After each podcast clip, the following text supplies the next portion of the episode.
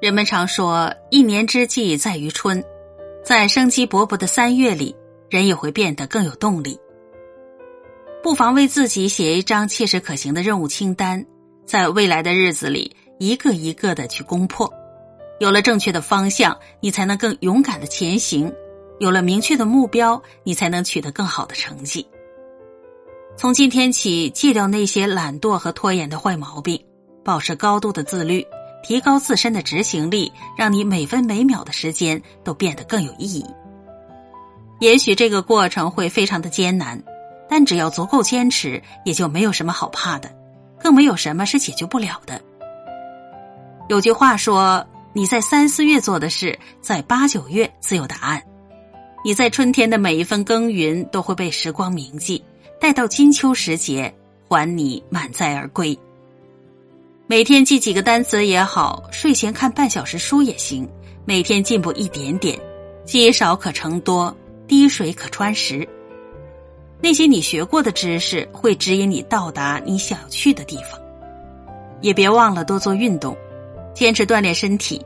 当你拥有健康的身体，才更有精力和能力去争取一个你想要的前程似锦。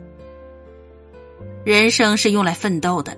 我们在不断克服困难的过程当中，会收获成长和进步，不断去精进自己，迎来一个更加崭新和优秀的自己。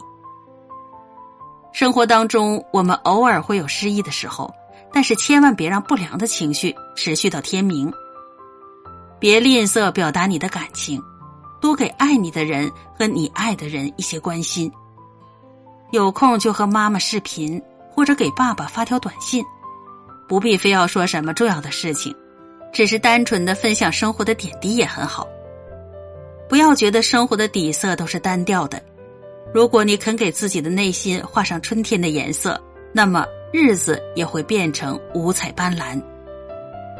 不固执的停在原地，更不过分的去纠结和在意，以乐观的心态努力的往前冲刺和奔跑，你会在一站又一站的前行途中。遇见星河的灿烂和湖海的辽阔，愿一切美好都随春风如约而至，愿你不负春光，不负人生好光景。这里是玲珑夜听，点个关注，我们共勉。